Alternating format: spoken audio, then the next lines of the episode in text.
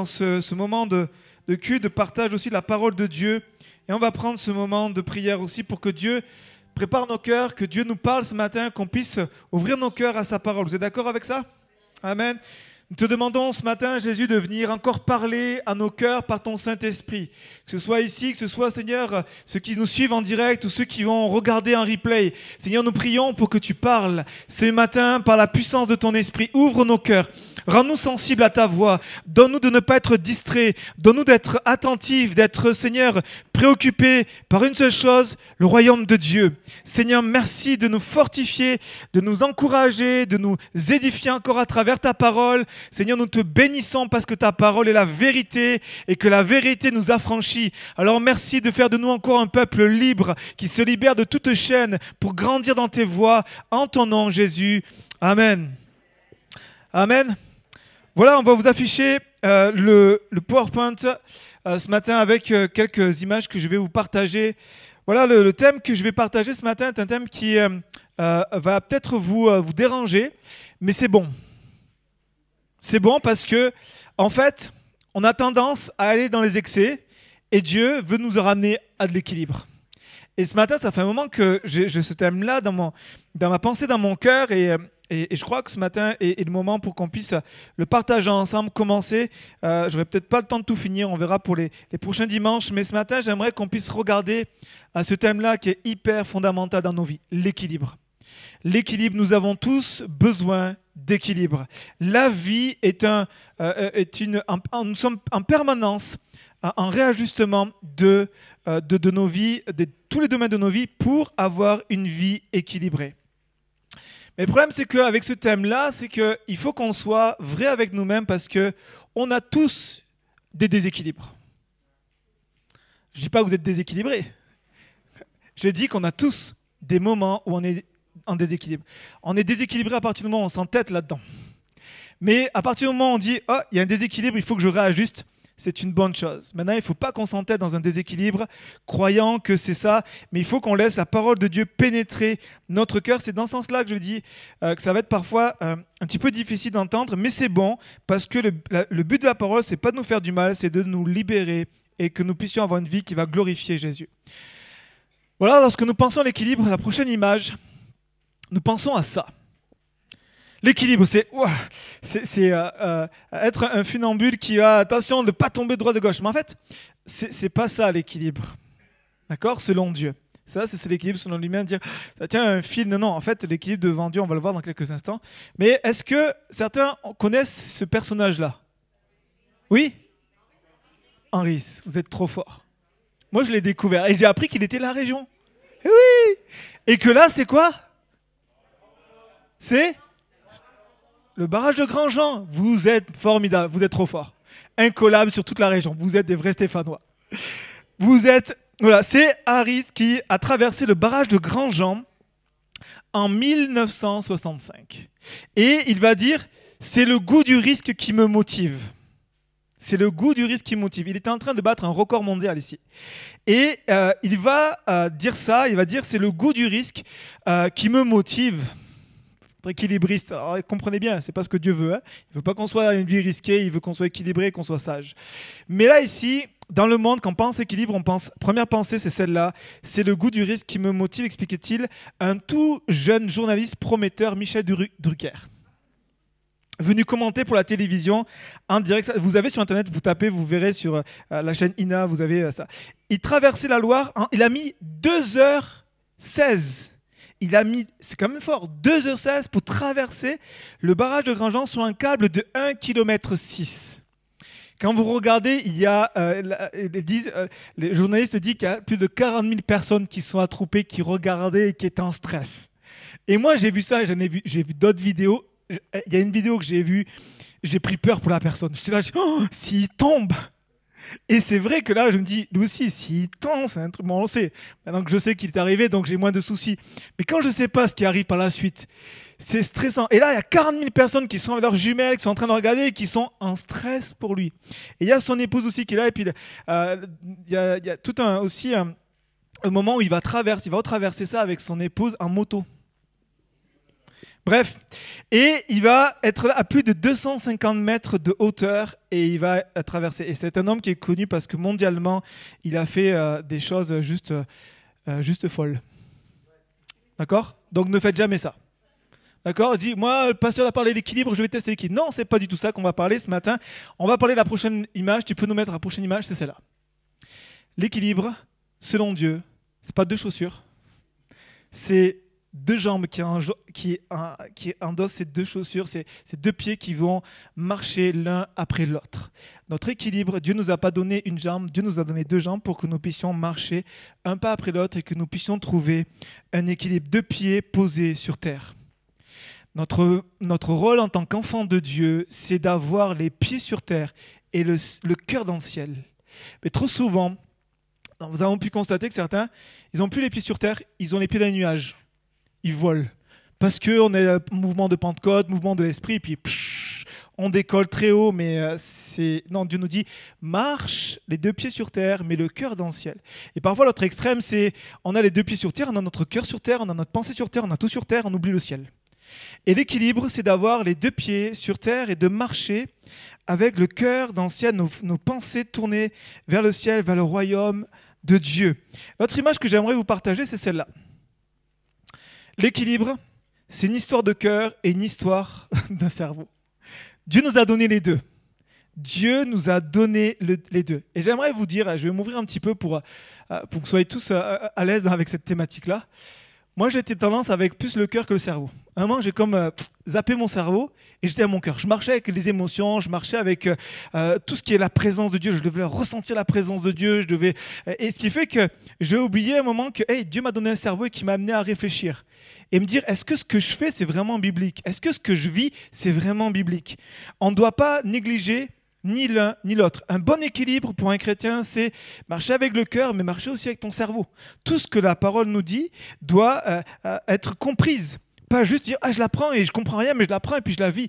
Dieu nous appelle à examiner. Dieu nous appelle à réfléchir. Dieu nous appelle à considérer. Nous avons un cœur pour aimer.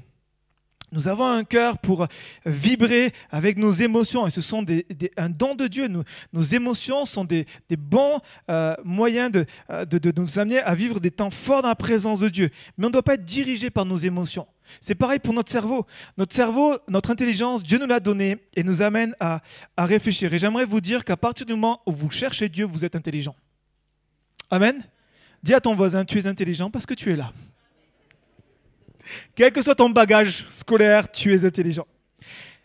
Maintenant, écoutez bien, si nous, marchons avec un déséquilibre, nous marchons trop avec le cœur, nous devenons sentimentalistes, nous sommes seulement pris par les émotions et écoutez-moi bien, nous sommes facilement manipulables. Facilement manipulables. Pourquoi? Parce que on n'analyse plus, on n'examine plus. Est-ce que ce qu'on me dit, est-ce que ce que je vis, est-ce que c'est biblique ou pas? Est-ce que ça se retrouve dans les Écritures? Est-ce que je retrouve ce que, ce, que je, ce que je vis, ce qu'on m'enseigne dans la parole? Est-ce que je vous ai dit? Souvent, je vous disais, venez avec une Bible pour voir si ce que je vous dis est vraiment dans la parole de Dieu. Parce que c'est tellement important. Ce qui est fait foi et ce qui est pour nous l'autorité, c'est la parole de Dieu. Amen. Maintenant, l'autre déséquilibre, l'autre côté, c'est seulement le cerveau. C'est-à-dire qu'on analyse tout, on, lâche rien, on, garde tout, on veut tout contrôler. On est cérébral, pas d'émotion. On est dur, on est froid, on est fermé, on est hermétique, puis aucune émotion, pas de larmes, rien du tout. Voilà, l'autre déséquilibre. Alors que Dieu dit non, tu as un cerveau, mais tu as aussi un cœur. Exprime, manifeste la joie. On ne peut pas dire, moi je suis dans la joie, vraiment dans la joie notre corps nous a été donné. Alors chacun a sa façon, certains sont plus expressifs que d'autres, mais comprenez que Dieu nous appelle à avoir un équilibre dans ces domaines-là. Parce que l'équilibre est un puissant témoignage de vie. Nous vivons dans un monde déséquilibré. Nous vivons dans un monde où, le, monde est, attiré par les excès, attiré par toutes sortes d'excès. Quels que soient les, domaines de nos vies, nous sommes tous pris euh, des excès, excès de consommation, excès de travail. On parle de plus en plus de burn-out depuis une dizaine d'années. On a toutes sortes d'excès, euh, euh, d'excès dans, le sexe. On a toutes sortes de, de de vie sans cesse et portés par les excès, attirés par les extrêmes. Et nous, si nous sommes un peuple, le peuple de Dieu équilibré, nous allons témoigner d'une vie possible équilibrée, De dire non, non, ça c'est bon, tout m'est permis, mais tout n'est pas utile. Est-ce que ça édifie? Est-ce que c'est c'est bon pour moi? Est-ce que je porte un bon témoignage? Et nous avons tellement besoin d'équilibre dans notre vie personnelle, tellement besoin d'équilibre dans notre vie familiale, dans notre vie sociale, dans notre vie professionnelle. Et j'aimerais rajouter dans notre vie d'église. Nous avons besoin d'équilibre. Parce que même là, on touche à des extrêmes. Et je sais de quoi je parle. On touche parfois à des excès. Et nous avons tellement besoin que tous ces domaines de nos vies soient équilibrés. Et si vous avez remarqué, je n'ai pas parlé de vie spirituelle. Parce que notre vie avec Jésus, notre vie de foi, doit traverser tous ces domaines tous ces domaines, vie perso, vie familiale, vie sociale, vie professionnelle, euh, vie d'église, Jésus doit être au centre de nos vies et diriger chaque domaine de nos vies. Mais malheureusement, peut-être vous l'avez fait le constat comme moi, j'ai trop souvent, euh, j'ai trop souvent vu l'église qui est le théâtre où les excès se succèdent, les plus folles, les unes après les autres, et parfois décorées de pseudo-spiritualité en disant c'est le Saint-Esprit, disant c'est Dieu. Et en fait, c'est pas du tout ça. C'est juste qu'on laisse un déséquilibre prendre place et qu'il y a des choses dans nos vies qui sont pas guéries. Et je crois que Dieu nous appelle à être un peuple équilibré. J'ai vu parfois des gens évangéliser le monde entier et avoir un piètre témoignage dans leur famille avoir un témoignage qui n'était pas la gloire de Jésus dans leur famille. J'ai vu des gens qui pouvaient annoncer partout la parole et qui avaient une vie qui était complètement dissolue. J'ai pu voir dans l'Église des, même des prédicateurs prêcher la parole de Dieu et vivre une vie complètement double, vivre le contraire de ce qu'ils prêchaient. Déséquilibre.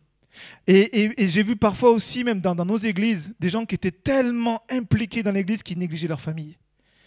Et, euh, et, je sais de quoi je parle parce que moi, ça a été parfois mon cas. Et c'est toujours pour moi l'équipe. Et ça touche beaucoup les pasteurs, ça ça touche beaucoup les pasteurs. Ou quand je me suis converti, Dieu m'a permis de rencontrer beaucoup d'enfants de pasteurs qui vivaient des, souffrances. Alors, c'est pas tous, rassurez-vous, mais heureusement. Mais beaucoup d'enfants de, pasteurs, quand je dis enfants de pasteurs, c'est pas ceux qui ont une vingtaine d'années, ils étaient parfois plus âgés que moi, ils avaient 40, 50 ans, et puis dire, mais moi, en fait, l'église a volé mon père. L'église a volé mon père, j'avais pas de papa. J'avais un pasteur qui était à la maison. Et il faut qu'on veille, il faut qu'on fasse attention, et moi le premier, de ne pas négliger notre famille. Déséquilibre. Un jour, un pasteur a dit Celui qui aime l'église plus que sa femme est adultère. Je fais Oh Quand il a dit ça, je vous avoue, hein, je n'ai pas fait Oh, j'ai fait Je suis pas d'accord avec lui. Je suis pas d'accord, il faut aimer Jésus, il faut aimer l'église. Et quand j'ai réfléchi, j'ai quand même un cerveau, et j'ai quand même réfléchi un petit peu à ce qu'il a dit, et j'ai dit Mais il a complètement raison. La première, euh, la première église que Jésus a bâtie, c'est la famille première institution, c'est la famille, et ensuite il a bâti l'Église. Mais l'inverse est pareil, c'est qu'on va tellement mettre la famille qu'on néglige la vie d'église. Vie euh, parfois, on a une vie de, de consommation à l'église. On consomme, on consomme. J'ai besoin, j'ai besoin. Et il y a un temps pour tout. J'ai besoin, j'ai besoin, mais on donne rien. Il n'y a, y a, aucun service, il n'y a aucune œuvre. Y a, on fait des appels, mais on est complètement assis sur notre siège pour dire Moi, je veux juste consommer, je veux juste prendre, j'ai juste besoin. Déséquilibre. Déséquilibre lorsqu'on se donne tellement au travail et qu'on néglige la vie d'église. Moi, j'ai vu des gens qui se donnaient tellement de travail qu'ils oubliaient que Jésus disait Hey, il y a un jour où tu mets un temps à part pour Dieu. Et ils donnaient tellement, tellement, tellement. Il y a un temps pour tout. Mais comprenez qu'il y a un déséquilibre. Il y a un déséquilibre aussi dans la vie de l'esprit où certains vont être tellement ouverts à tout qu'on devient hors de contrôle. Et qu'en gros, même Jésus ne pourrait pas leur dire hey, stop, calme-toi un petit peu. Ils sont tellement ouverts d'esprit. L'équilibre. Les extrêmes ne sont jamais bons. Amen. Les extrêmes ne sont jamais bons, même dans notre vie de piété. Même dans notre vie de piété. Et vous savez, il y a quelques années, on a vécu un réveil au sein de la jeunesse, euh, euh, c'était sur Limoges, et j'étais responsable d'une cellule de prière. On a commencé à trois. On a, fait toutes les annonces, toute la communication, comme on peut faire, et puis on a encouragé les jeunes. Venez aux réunions de prière, il y première cellule de prière, c'était génial et tout. On faisait des groupes de maison à l'époque, et, et puis j'étais motivé, première réunion de jeunes, on était trois, avec moi, donc c'est deux autres. Et là, je suis, wouh, allez, Qu'est-ce qu'on a fait? On a prié, on a cherché Jésus. Et vu qu'il commençait à se passer des choses dans notre réunion de prière, ça s'est agrandi, les gens commençaient à parler. Et on a vécu des temps où mon appartement, mon petit studio était trop petit. Et comprenez qu'on a vécu un temps de prière, un temps de réveil. Pourquoi j'ai ça? Parce que quand vous prenez des jeunes rassemblés dans un petit studio qui étaient tous serrés les uns contre les autres, ça sentait la transpiration, tout ce que vous voulez, et qui restaient plus de 4 heures, voire 5 heures dans la prière, Moi, j'appelle ça un réveil. J'appelle ça des jeunes qui ont soif de Jésus. Et on vivait des choses extraordinaires, des guérisons, des miracles. On vivait des choses folles. Vous savez ce qui s'est passé? On était tellement assoiffés qu'on a été déséquilibrés. Et mon pasteur m'a dit quelque chose qui m'a toujours interpellé. Je le garde à vie, je vous le partage. Le pasteur est venu me voir et avec beaucoup de, de, de douceur, mais beaucoup de fermeté et beaucoup de sagesse, il m'a dit, écoute Rémi, pour éviter les déséquilibres dans la vie chrétienne, il faut que tu aies toujours la balance avec la vie de l'esprit et la parole. Il faut que ta vie d'esprit soit au même niveau que la parole de Dieu. S'il y en a un qui est au-dessus de l'autre, déséquilibre. Si la parole est au-dessus de la vie d'esprit, tu deviens légaliste. Si la, vie de l'esprit est au-dessus de la parole, tu deviens mystique. Nous, on était plutôt dans cette tendance-là, être mystique, à vivre des trucs, chasser des démons partout, bref, des trucs.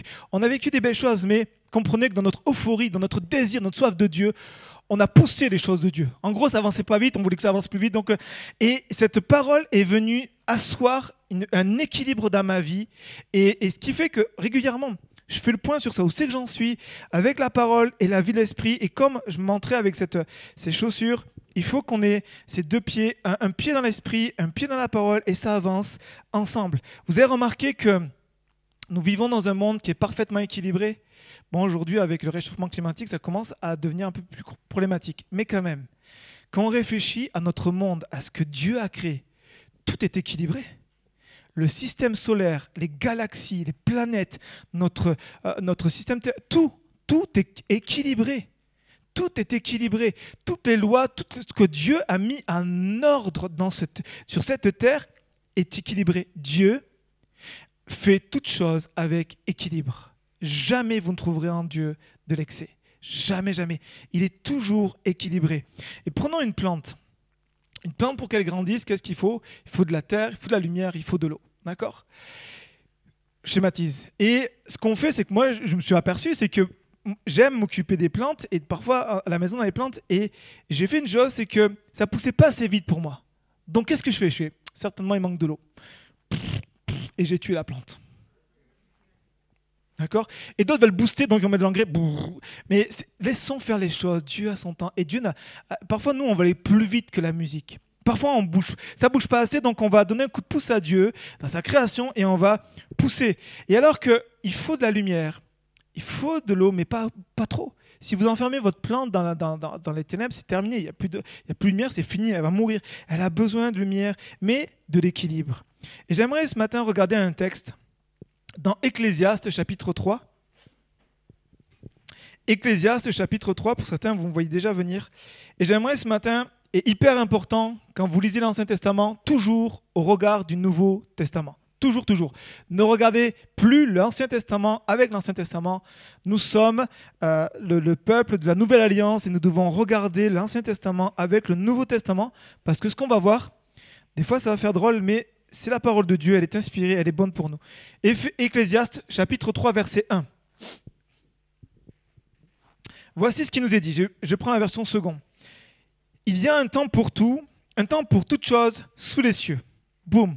Dieu pose, voici l'équilibre. Il y a un temps pour tout. Chapitre 3 verset 2. Un temps pour naître, un temps pour mourir. Un temps pour planter, un temps pour arracher ce qui a été planté. Un temps pour tuer, un temps pour guérir. C'est là que je vous dis, ok, prenez le Nouveau Testament, d'accord Dieu dit pas, hey, c'est bon, Dieu dit un temps pour tuer mon voisin, il commence à m'énerver avec sa tronçonneuse là, boum. Non, prenez avec le Nouveau Testament un temps pour abattre, un temps pour bâtir, un temps pour pleurer, un temps pour rire, un temps pour se lamenter, un temps pour danser, un temps pour danser. Un temps pour lancer des pierres, un temps pour ramasser des pierres, un temps pour embrasser et un temps pour s'éloigner des embrassements masque.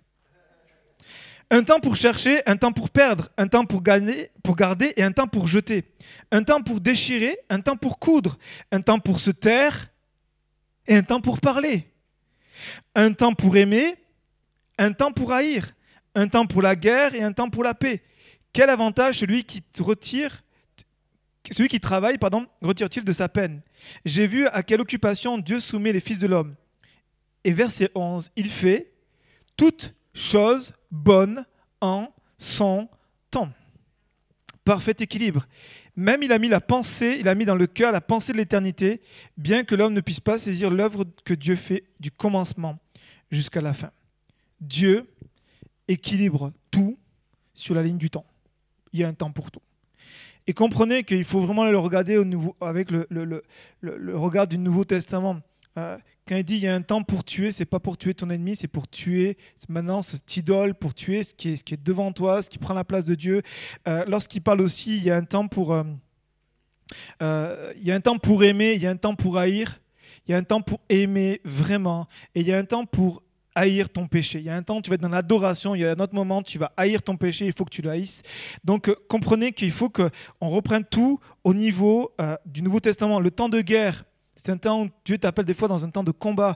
Et il y a des moments où Dieu te dit, hey, maintenant c'est le moment de repos, tu vas te mettre sur les verts pâturages et tu vas pouvoir prendre du temps, du repos. Il y a un temps pour tout. Si tu es tellement dans le combat, j'ai vu des chrétiens qui sont tout en train de combattre. Tout le temps, tout le temps, tout le temps. Combat, combat, combat, combat, combat, combat, combat, combat, combat, combat.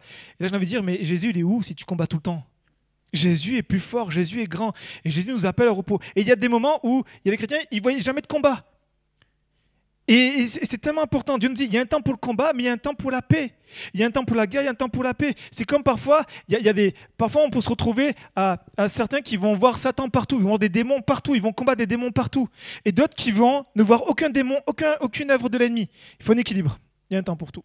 Il y a un temps, tu vas combattre, tu vas chasser les démons. Il y a un, temps, tu vas prendre autorité. Mais il y a un temps, tu vas juste te reposer en Jésus, tu vas lui faire confiance et tu vas t'appuyer sur lui. En fait, dans tout ça, c'est notre dépendance à Jésus qui va nous permettre d'avoir l'équilibre. J'aimerais vous donner une illustration qu'on va se servir par la suite. Tu peux nous mettre la prochaine diapo.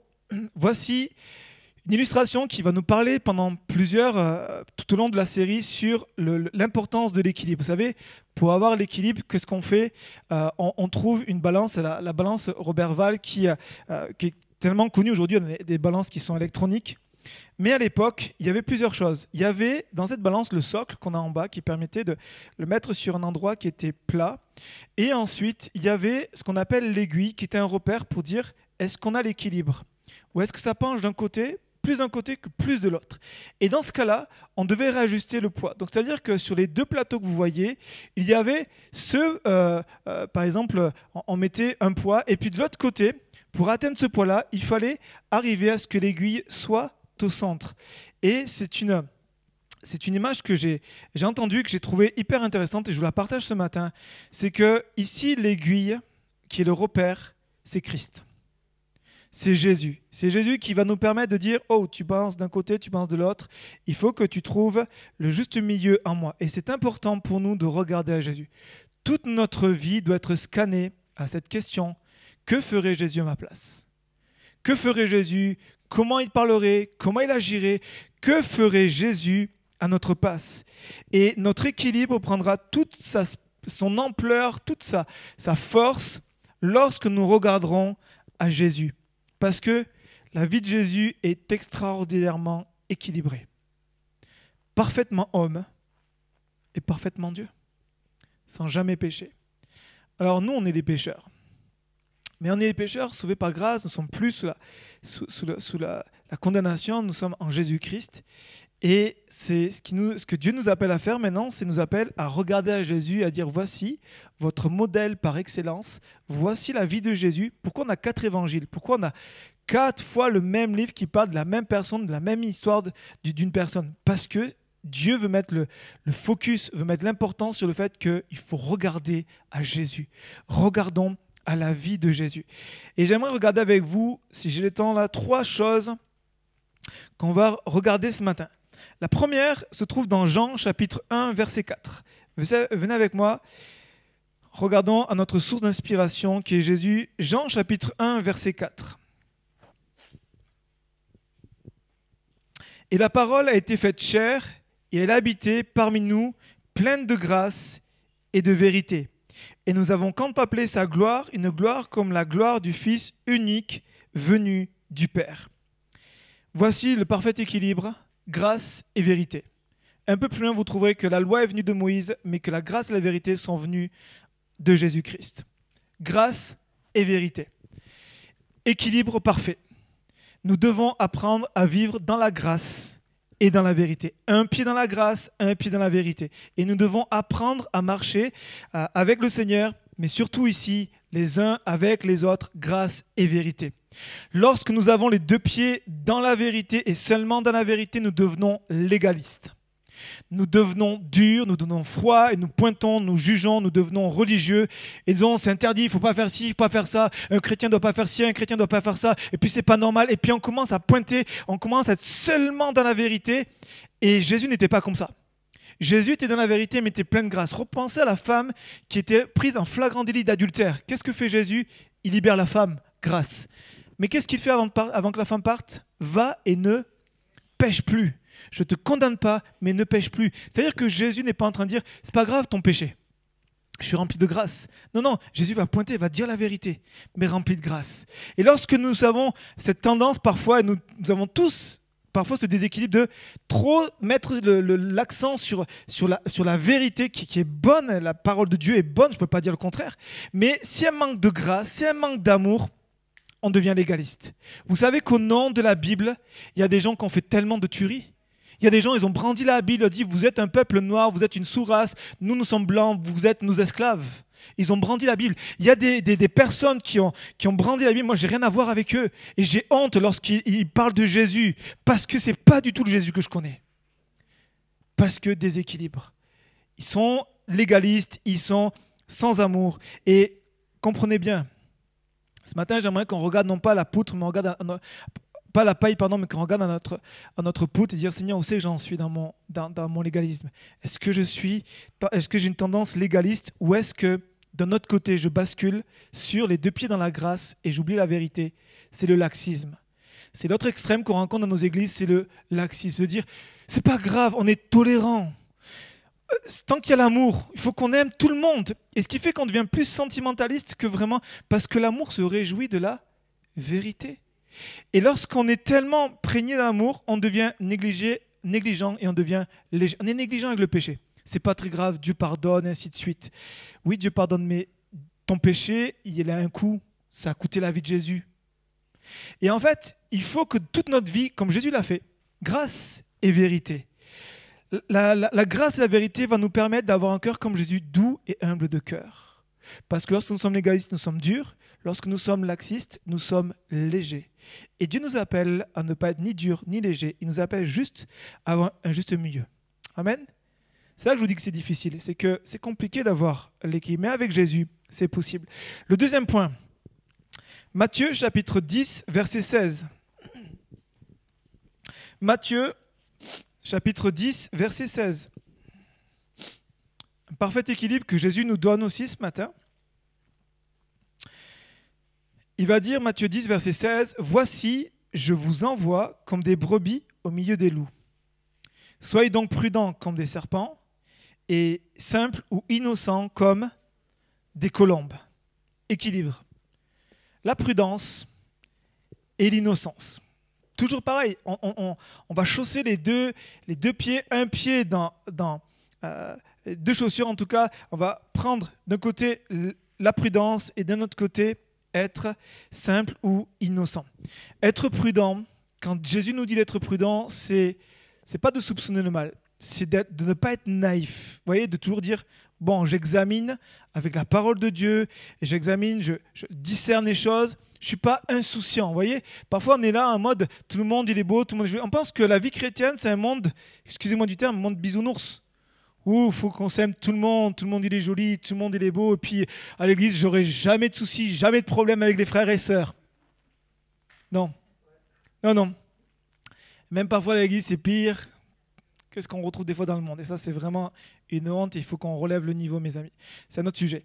Euh, ici, Dieu nous appelle à ce que nous puissions être prudents. Pourquoi? Parce qu'il nous dit, je vous envoie au milieu des loups. Et l'apôtre Paul va nous dire un peu plus loin dans, le livre des Actes, il va nous dire, voici, soyez prudents, des loups ravisseurs vont s'introduire dans la bergerie. J'aimerais vous dire en tant que berger que les loups existent. Que les loups existent. Et qu'il faut qu'on soit prudent. Il faut qu'on soit prudent, il ne faut pas qu'on soit dans, dans la méfiance, mais il faut qu'on soit prudent. Et comprenez bien que les loups n'arrivent pas avec des grands sabots pour dire Coucou, je suis le loup, parce que s'il loue, on s'en va tous. Alors là, vous avez déjà des comptines, vous avez des comptes dans votre tête là. Euh, euh, mais oubliez ça, reprenons la parole. Nous sommes le troupeau du Seigneur, il est le grand berger, mais il a placé des bergers. Et j'aimerais vous dire, faites confiance à vos bergers, mais surtout faites confiance aux grands bergers. Dieu nous a donné un esprit pour discerner, pour comprendre les choses. Et vous savez, j'ai pris un temps euh, avec le conseil spirituel, je ne sais pas s'ils s'en souviennent, mais on a pris un temps pour aussi voir comment repérer les loups et comment gérer, parce que Dieu nous, nous, appelle à veiller au troupeau. Vous savez que mon rôle en tant que pasteur, c'est de veiller sur vous, pas de vous surveiller, mais de veiller. C'est-à-dire que j'aurai à rendre des comptes, et ça c'est vraiment prier pour moi, j'aurai à rendre des comptes pour vous. Donc dites pas, ah, tu vois, à cause du pasteur. Non, priez pour moi. Et puis Jésus nous dit une chose, prudent mais innocent. L'innocence dans le sens, euh, ne soupçonnez pas le mal. L'amour ne soupçonne pas le mal. On ne doit pas être des gens méfiants. Vous savez, des fois, il y a des gens, des, des chrétiens, ils, sont, ils ont été trahis, ils ont été brisés, ils sont hyper méfiants. Et ça se comprend, parce que leur, leur, leur, vécu, leur passé a été marqué par des gens qui ont abusé d'eux, qui ont qu'ils ont manipulé, ils se sont fait avoir, et puis là, ils, tout d'un coup, ils ouvrent les yeux, ils prennent une méchante claque, et puis tout d'un coup, c'est plus jamais je me ferai avoir. Et ils développent sans savoir de la méfiance. Dieu nous dit non, la méfiance ne doit pas venir dans nos cœurs. Nous devons apprendre, et par la puissance du Saint-Esprit, à être simple et innocent pour dire on doit aimer, on doit être prudent et innocent. Vous avez vu l'équilibre? Et je termine avec le dernier. Luc chapitre 2 verset 46. Luc chapitre 2 verset 46 au verset 52.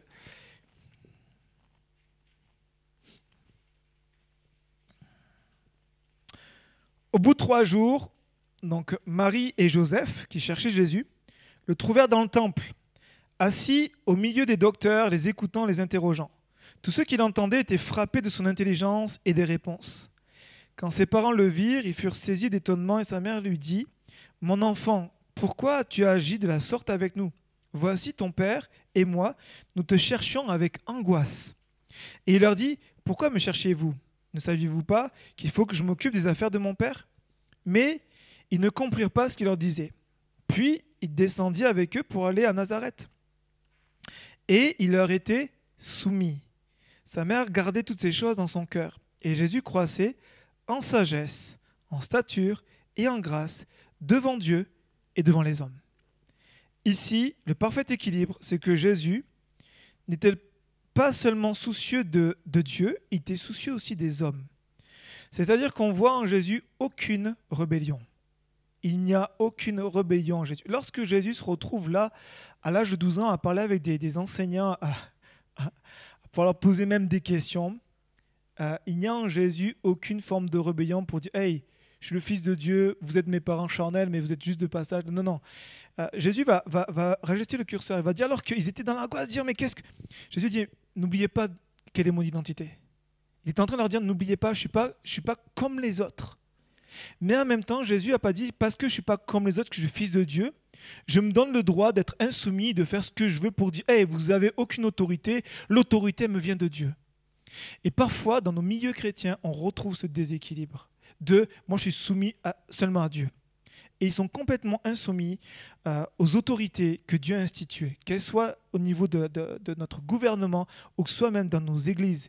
Refuse l'autorité pastorale, refuse les autorités, refuse toutes sortes d'autorités. Comprenez bien, je parle d'autorité saine, je ne parle pas de, de, mauvaise autorité. Et Dieu nous appelle, comme Jésus l'a fait, à être agréable devant Dieu, mais aussi devant les hommes. Et parfois, on bascule en disant, mais non, on n'est pas de ce monde, donc on va avoir un, déséquilibre, on va vouloir seulement plaire à Dieu au détriment des hommes. Et puis, on, on se conforte dans notre mauvais témoignage en disant, non, non, mais il faut être soumis avant tout à Dieu. Oui, mais regardez ce qu'a fait Jésus, soumis à Dieu. Mais qu'est-ce qu'a dit ses parents? Quand ses parents disent reviens, la Bible nous dit il a été, il leur était soumis. Et Jésus a vécu une pleine soumission. Lorsqu'on l'a demandé à Jésus de payer l'impôt pour euh, le temple, qu'est-ce qu'a fait Jésus? Il a payé. Et j'aimerais vous dire qu'il y a quelque chose, et j'aimerais vous le dire vraiment avec de tout mon cœur, mais en, avertissement aussi, pour que nous, on redresse, qu'on soit le peuple de Dieu, vraiment en nous accrochant à la parole de Dieu il faut que nous fassions attention, c'est qu'il y a un mal qui est en train de sévir de plus en plus dans les milieux évangéliques. C'est cette euh, attitude de rébellion. De rébellion. nous sommes, pas, nous sommes appelés à vivre un équilibre, d'accord? On est soumis aux autorités, mais on est avant tout soumis à Dieu. Toutes les autorités qui sont contraires à la pensée de Dieu, on est d'accord? Il faut qu'on soit soumis avant tout à Dieu. On est d'accord avec ça.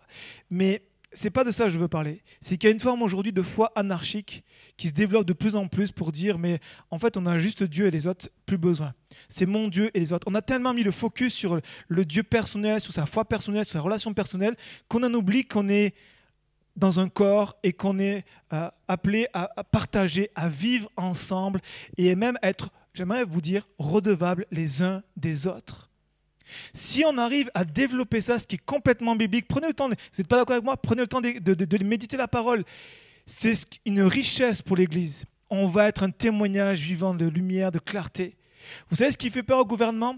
C'est tous les mouvements sectaires qui vont contrer euh, le gouvernement, qui vont être contre. Nous, on ne veut pas être contre le gouvernement. On prie pour le gouvernement, on prie pour le président. Quel que soit le président et sa couleur politique, on prie pour eux. Mais on est soumis avant tout à la parole de Dieu. On n'est pas des rebelles qui vont commencer à, faire n'importe quoi et puis être insoumis. Nous devons être appelés, Dieu nous appelle à être soumis aux autorités qu'il a placées sur nous. Vous imaginez? Dieu a placé des autorités sur nous, nous, on est rebelles envers ces autorités. Donc forcément, on est rebelle envers Dieu. Et ça commence, mes amis, à l'église, dans toutes les règles qu'on vous demande de respecter, sanitaires, moi, je veux pas. Sois soumis, s'il te plaît. Nous aussi, ça ne nous fait pas plaisir de t'installer là. Nous aussi, ça ne nous fait pas plaisir de faire telle choses. Mais soyons soumis. Dans toutes les choses, dans nos rapports les uns les autres, la Bible dit soyez soumis les uns aux autres.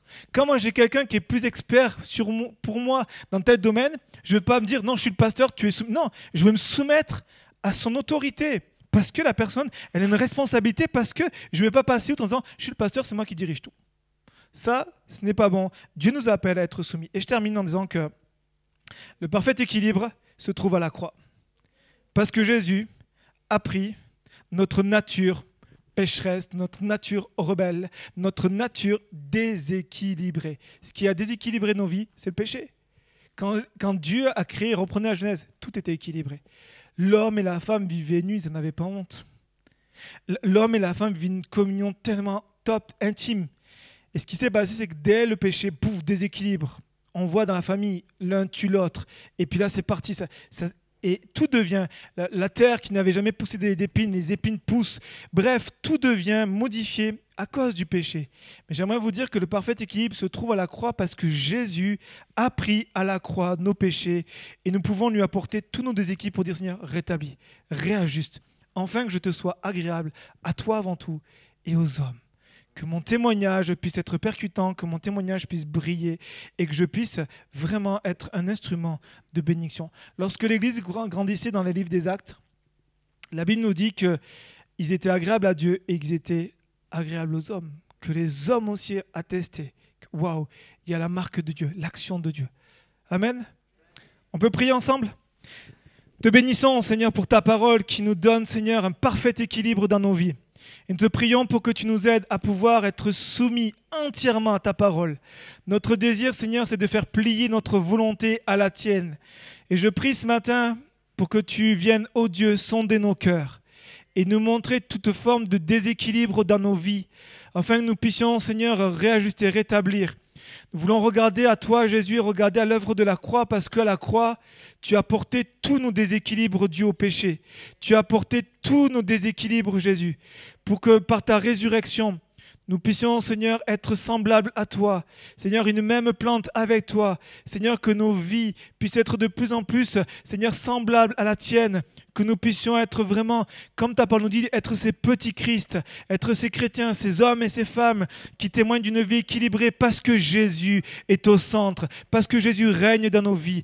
Merci, Père, que toute la louange et la gloire te reviennent. Aide-nous, notre Dieu. Ce matin, à ne pas fermer nos yeux face à cette parole, mais que nous puissions avoir nos yeux, nos cœurs ouverts pour te dire, Seigneur, œuvre, travaille en nous, et que nous puissions réajuster, rectifier nos vies, corriger nos vies, afin que cette vie te soit agréable et qu'elle puisse t'honorer en toutes choses, dans tous les domaines de nos vies. Te demandons en ton nom et pour ta gloire, Seigneur. Amen. Amen. Amen. On salue tous les internautes, que Seigneur vous bénisse richement et on vous dit à très bientôt.